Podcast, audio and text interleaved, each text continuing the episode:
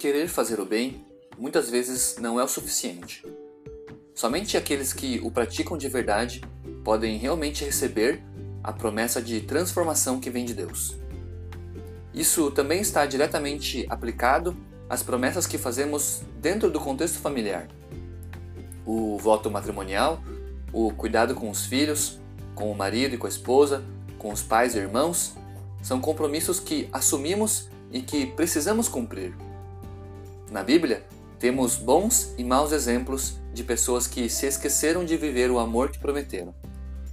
No estudo de hoje, vamos conhecer alguns desses exemplos e entender como podemos manter o compromisso firmado diante de Deus. Aqui quem fala é o Eduardo e você está ouvindo a mais um resumo da lição da Escola Sabatina.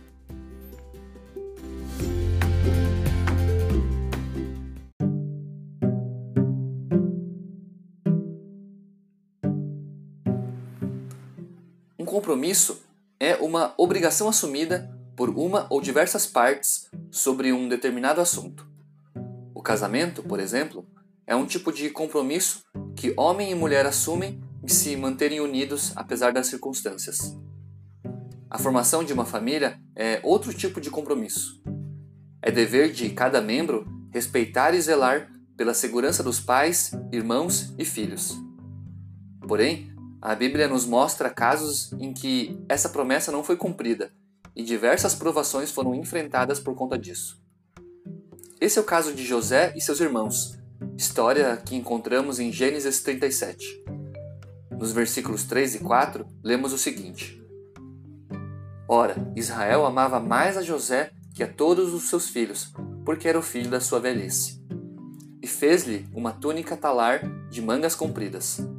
Vendo, pois, seus irmãos que o pai o amava mais que a todos os outros filhos, odiaram-no e já não lhe podiam falar pacificamente. Como resultado, os irmãos de José chegaram até mesmo a planejar a sua morte, mas no último instante resolveram vendê-lo para mercadores que iam para o Egito. Essa história mostra o quão difícil pode ser manter a unidade familiar quando somos levados pelo nosso lado pecaminoso. Contudo, Outras histórias das Escrituras Sagradas mostram que viver o amor prometido é possível e traz muitas bênçãos para os que o fazem. Um belo exemplo é a relação de Ruth para com sua sogra, Noemi. Noemi perdeu seu marido, sogro de Ruth, e seu filho, o marido de Ruth. Com a morte de seu esposo, Ruth estaria livre para recomeçar a sua vida e sem a necessidade de acompanhar a sua ex-sogra. Porém, por vontade própria, ela decidiu permanecer junto de Noemi e, por amor, prometeu estar com ela aonde quer que ela fosse. Que linda é a passagem em que ela declara isso para Noemi, o que encontramos no livro de Ruth, no capítulo 1, entre os versos 16 e 17. Não insista para que eu a deixe, nem me obrigue a não segui-la, porque aonde quer que você for, irei eu, e onde quer que pousar, ali pousarei eu o seu povo é o meu povo, e o seu Deus é o meu Deus.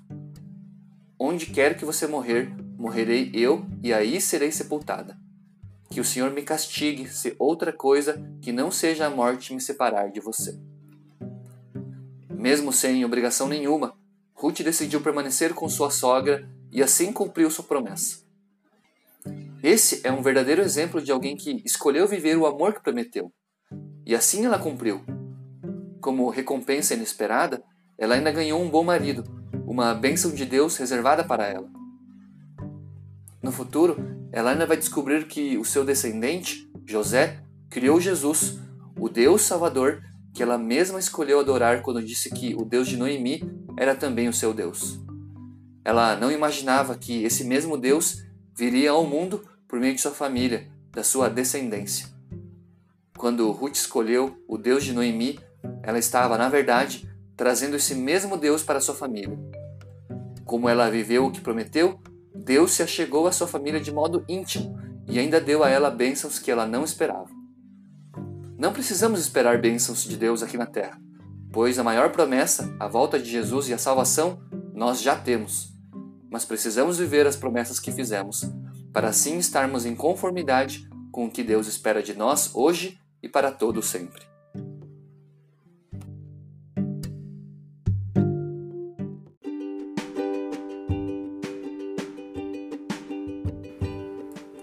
Como é bonito ver que a Bíblia incentiva as pessoas a viverem as promessas feitas aqui na Terra. Manter o compromisso firmado é uma das fortes características dos cristãos e, assim, nós precisamos nos manter até a volta de Jesus. No livro O Lar Adventista, a escritora cristã Ellen White diz o seguinte: Do homem Deus fez a mulher, para ser-lhe companheira e ajudadora, para ser uma com ele, para alegrá-lo, encorajá-lo e abençoá-lo, sendo-lhe ele, por sua vez, um forte ajudador. Todos os que se casam com o santo propósito, marido para conquistar as puras afeições do coração da esposa, a esposa para abrandar e aperfeiçoar o caráter do seu esposo e ser-lhe complemento, preenchem o propósito que Deus tem para eles. Apesar de o contexto da passagem falar apenas do casamento, podemos estender a necessidade do compromisso para todo o contexto familiar. Ou seja, a relação entre pais e filhos, irmãos, avós, primos, sobrinhos, netos ou qualquer outra ligação feita mediante uma promessa, um compromisso familiar. Que esses ensinamentos nos ajudem a manter a unidade dentro do lar. Um forte abraço e até o próximo estudo.